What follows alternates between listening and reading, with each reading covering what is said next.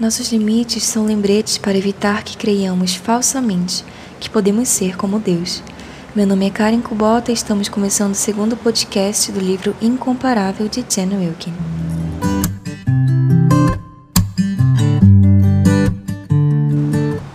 O primeiro capítulo fala sobre um Deus infinito, sem limites, imensurável.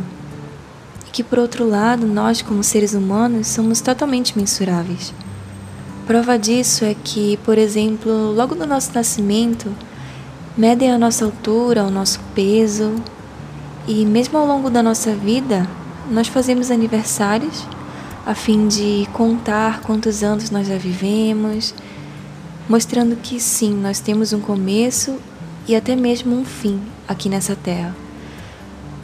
Mas que por outro lado, Deus sempre existiu e sempre irá existir todos os atributos de Deus, o seu amor, o seu poder, a sua misericórdia, tudo é infinito e sem medidas. E isso faz com que tudo que eu fale nesses podcasts seja apenas uma pequena amostra do que Deus é. E com certeza eu posso falar de Deus a vida inteira aqui na Terra, mas mesmo assim eu ainda não vou saber tudo sobre Ele.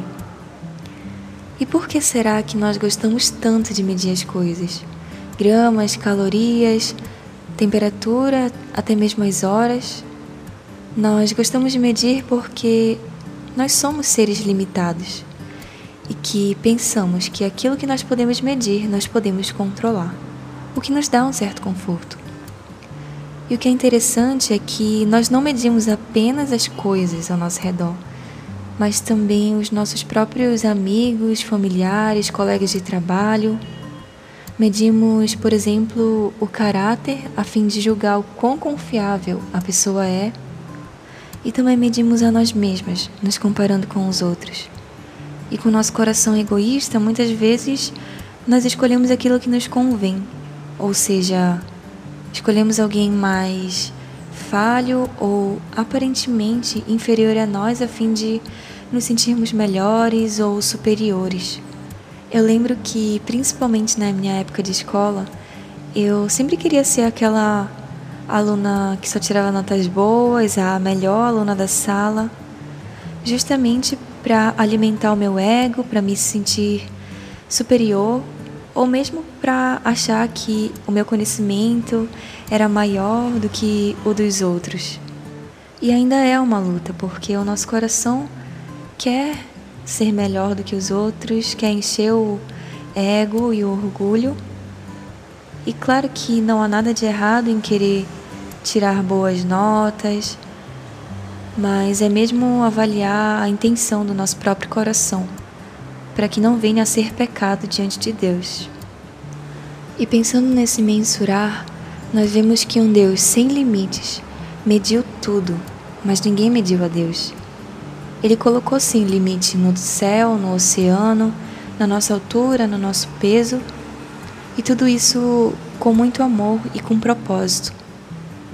Além disso, ele também decretou todas as coisas antes mesmo da fundação do mundo. E quando Deus criou o mundo e tudo que nele há, foi dentro de um limite de tempo e de espaço.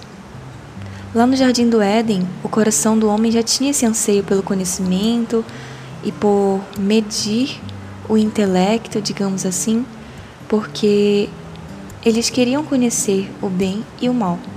Por isso caíram no pecado. Pensaram que, por serem imagem e semelhança de Deus, eles poderiam ser o próprio Deus. E ele deu tudo, mas ainda assim acharam que não era suficiente. E muitas vezes nós também somos assim.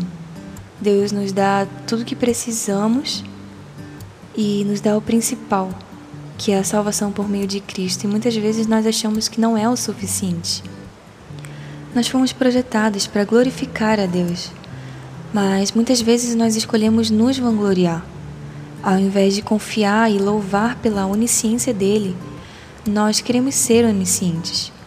Ao invés de lembrar dos atributos incomunicáveis de Deus com reverência, que são aqueles atributos que nós, como seres humanos pecadores e limitados nós não podemos alcançar, é, muitas vezes nós queremos ter todos eles. Queremos ser infinitas, autossuficientes, autoexistentes, soberanas, enfim, tudo isso é atributo de Deus e somente de Deus.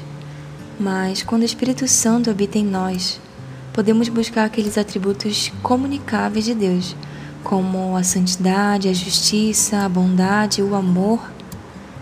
Assim, nós podemos crescer conforme caminhamos em obediência aos mandamentos de Deus. Então, ao invés de ficar tentando ser como Deus em sua divindade ilimitada, nós devemos ser como Deus em nossa natureza limitada, celebrando e agradecendo por todas essas limitações que Deus nos deu, porque assim Ele nos humilha com amor e nos faz lembrar do quanto somos diferentes dele e do quanto também somos únicas. E Jen fala assim: quando chego ao limite da minha força, louvo aquele cuja força nunca falha. Quando chego ao limite da minha razão, eu adoro aquele cuja razão não se pode alcançar. Então, que Deus nos ajude a lutar para sermos mais parecidas com Cristo, lembrando sempre da nossa limitação para que não caiamos no pecado de querer ser como Deus, mas buscar sempre a santidade através daqueles atributos que nós podemos refletir como seres limitados. Que Deus abençoe.